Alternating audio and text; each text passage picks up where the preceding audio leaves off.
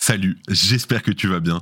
On se retrouve tout de suite pour un nouveau résumé de l'actualité sur le Crypto Daily. Le Crypto Daily. Mon nom est Benjamin Cohen. Et vous êtes bien sur le Crypto Daily. Le podcast qui traite de l'actualité crypto, NFT et métaverse. Dans vos oreilles, chaque jour, du lundi au vendredi. Nous avons lancé un groupe Telegram pour les auditeurs réguliers du podcast. Dedans, nous discutons, répondons aux questions, etc. Bien entendu, 100% gratuitement. Pour le rejoindre, envoie-moi un message sur LinkedIn ou sur Twitter. Aujourd'hui, la situation du Digital Currency Group, le DCG, ne semble pas s'améliorer. Genesis, l'une de ses filiales, se retrouve contrainte de licencier 30% de son personnel et n'exclut pas de se placer prochainement sous la chapitre 11 des États-Unis. La société s'étant déjà séparée de 20% de ses employés l'été dernier, mais cumule désormais les difficultés financières. En deuxième news, on en parlait hier sur la newsletter, le tribunal américain des faillites a tranché que Celsius détient la plupart des fonds déposés dans les comptes Earn. Cela signifie que les clients particuliers de la plateforme seront les derniers à être remboursés. Je t'explique. Et pour finir, Silvergate, la banque spécialisée dans les actifs numériques, a eu recours au licenciement de 40% de son personnel dans le même temps, l'entreprise a dû vendre des actifs pour stabiliser son bilan, ce qui a engendré une perte de 718 millions de dollars. Aujourd'hui, c'est pas l'émission des plus heureuses. Mais bon, avant tout ça, comme d'habitude, le coin du marché. Here comes the money. Here we go. Ça n'a pas bougé de la semaine. Franchement, c'était la semaine la plus plate niveau marché que j'ai vu, ou du moins du niveau Bitcoin, altcoin, etc. Nous avons un BTC à 16 740 dollars, un Ether à 1250 dollars, le BNB à 255 dollars. On va aller voir un peu là où ça a bougé sur la semaine. On a un Polygon en baisse de 3% à 0,77 dollars, le Solana en baisse de 2% à moins de 13 dollars. On s'ennuie et c'est normal, c'est le bear market. Allez, pour te changer les idées et avant le week-end, Simon, s'il te plaît, remets-leur la musique.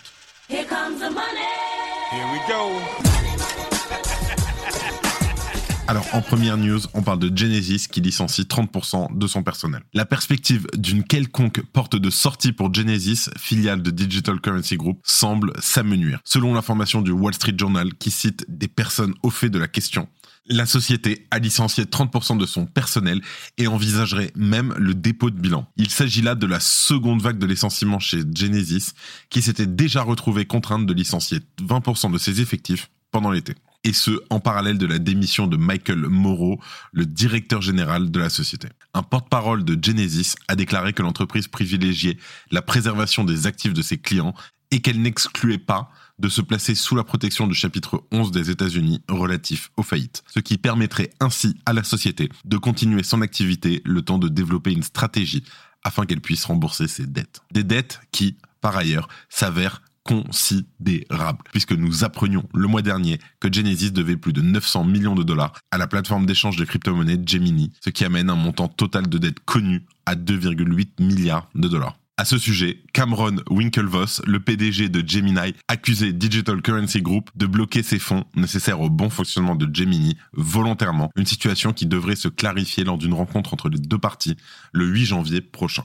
Alors, un consortium a été initié par Gemini et essaye de trouver une voie de sortie pour Genesis qui a elle-même cherché à lever un milliard de dollars jusqu'ici sans succès.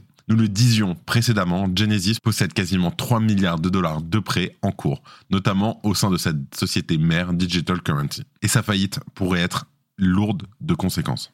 DCG qui, rappelons-le, détient notamment le média spécialisé dans les cryptos Coindesk, ainsi que Grayscale, une société qui propose divers véhicules d'investissement sur les crypto-monnaies. Cette dernière est également en forte difficulté dans la mesure où l'ETHE, l'un de ses produits phares, observe une décote de plus de 60% par rapport à l'ETH. Ainsi, ce n'est pas seulement Genesis en tant que filiale individuelle qui se trouve en difficulté, mais bel et bien l'ensemble du Digital Currency Group qui ne cesse de subir les différents coups durs du marché des crypto-monnaies, et ce, surtout par rapport au fonds d'investissement Three Arrows Capital, dans lequel Genesis était particulièrement impliqué. Mais le coup fatal lui a été porté lors de la déclaration de faillite de FTX, qui l'avait forcé à interrompre ses opérations de prêt et à stopper les retraits de ses utilisateurs sur sa plateforme. Si tu aimes le daily, une note et un commentaire nous aident énormément. Aussi, si tu ne veux rien rater de l'actualité, n'oublie pas qu'on a une newsletter en deux minutes disponible chaque jour. Abonne-toi. Toujours un peu dans la même catégorie, on parle de Celsius et des clients qui vont être les derniers à être remboursés. Alors je t'explique. Ça m'a rendu dingue. Un juge américain a statué mercredi 4 janvier que Celsius détient la plupart des cryptos actifs déposés par les investisseurs. Le verdict est tombé comme un coup de massue pour les clients de la plateforme. Selon son dossier de faillite, Celsius doit rembourser environ 600 000 comptes avec un total de 4,2 milliards de dollars. Martin Glenn, le juge chargé de l'affaire, a également statué que selon les termes et conditions d'utilisation de Celsius, les fonds déposés dans les comptes Earn appartiennent à la plateforme. Sur la base des conditions d'utilisation de Celsius, le tribunal a conclu que les actifs crypto qui ont été déposés dans les comptes Earn appartiennent à Celsius. C'est un coup très très dur pour les clients.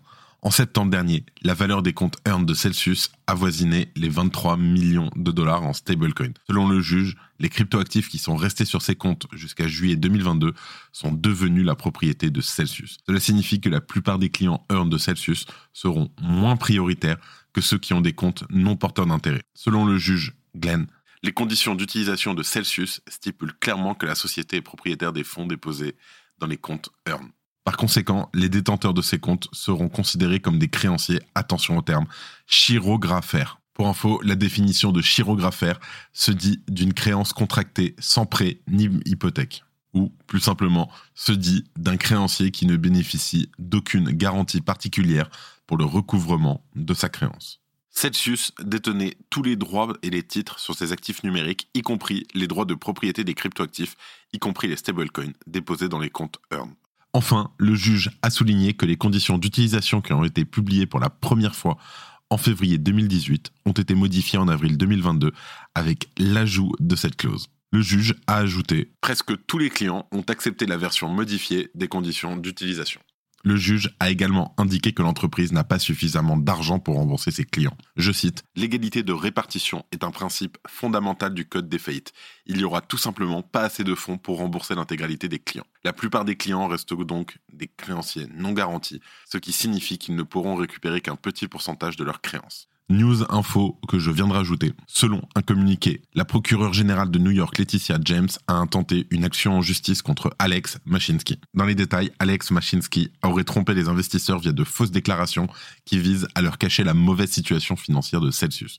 L'entreprise aurait perdu des millions de dollars d'actifs dans des investissements risqués. Pourtant, l'ancien CEO de Celsius aurait affirmé maintes fois que l'entreprise effectue des investissements sûrs et à faible risque et qu'elle ne prêtait ses actifs qu'aux entités crédibles et réputées. Mais la réalité aurait été tout autre, Celsius aurait exposé régulièrement les actifs des investisseurs à des contreparties et à des stratégies à haut risque. Alex Machinsky aurait ainsi menti et dissimulé les pertes pour encourager les investisseurs à déposer des milliards de dollars d'actifs sur la plateforme. Pour la procureure générale de New York, l'ancien CEO de Celsius a promis de conduire les investisseurs vers la liberté financière. Toutefois, avec ses comportements répréhensibles, il les a finalement conduits sur le chemin de la ruine financière. On va voir ce que ça donne.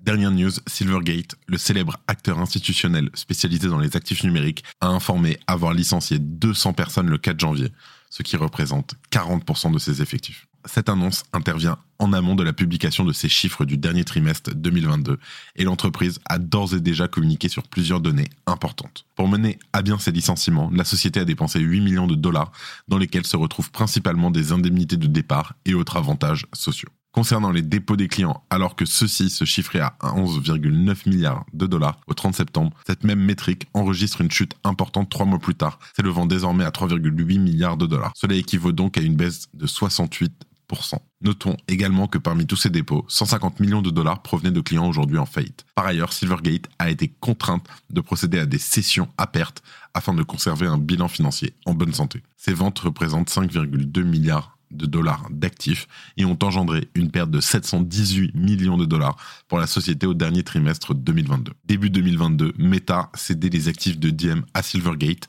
après avoir rencontré de multiples difficultés pour construire son projet de stablecoin. Aujourd'hui, Silvergate a mis de côté ses ambitions visant à construire un système de paiement basé sur la blockchain et voit les actifs concernés se déprécier de 196 millions Cette reconsidération à la baisse des ambitions de l'entreprise est justifiée par le contexte actuel de l'écosystème des crypto-monnaies. Je cite Compte tenu des changements importants dans le paysage de l'industrie des actifs numériques, cette charge reflète la conviction de la société que le lancement d'une solution de paiement basée sur la blockchain par Silvergate n'est plus imminent. La société continuera de chercher des occasions de délivrer de la valeur à partir de ses actifs technologiques. Malgré toutes ces nouvelles négatives, Silvergate dispose tout de même d'une trésorerie propre de 4,6 milliards de dollars. L'heure n'est donc pas à la crise de liquidité, ce qui devrait tout de même rassurer les investisseurs, alors qu'il y a quelque temps, l'entreprise avait dû communiquer au sujet de BlockFi. En effet, cette dernière a fait faillite dans le sillage de l'affaire FTX et Silvergate y était exposé à hauteur de 20 millions de dollars. Pour info, l'action Silvergate s'écrase et s'échange au moment de l'enregistrement au prix de 22 dollars au New York Stock Exchange. Allez, les news en bref des chercheurs chinois affirment avoir percé le cryptage avec des ordinateurs quantiques. Énorme joke. Le nouveau service de DeFi Lama dépasse les volumes de Metamask et de Coinbase en seulement 24 heures. Justin Sun a confirmé que Huobai prévoit de licencier 20% de ses employés ce trimestre, soit environ 300 personnes. La fondation TON a lancé une solution décentralisée de partage de fichiers et de stockage de données appelée TON Storage. Digital Currency Group, la société mère du problématique Genesis Trading, ferme sa branche de gestion de patrimoine HQ Digital. La plateforme DeFi Trader Joe, basée sur Avalanche, et la marketplace NFT Joe Pegs, associés, seront déployés sur la BNB Chain d'ici à fin mars. Les liquidateurs de TreeAC ont cité à comparaître les fondateurs du fonds sur Twitter, les exhortant fournir toutes les informations concernant l'entité défunte. C'était un petit peu drôle de voir des subpoenas comme ça sur Twitter avec des tags euh, des fondateurs. Merci de ton écoute. C'est la fin de ce résumé de l'actualité du jour et de la semaine. Et comme chaque vendredi, un grand merci à mes équipes qui m'aident tous les jours pour le contenu. Merci Simon, merci Oscar et merci Chirel.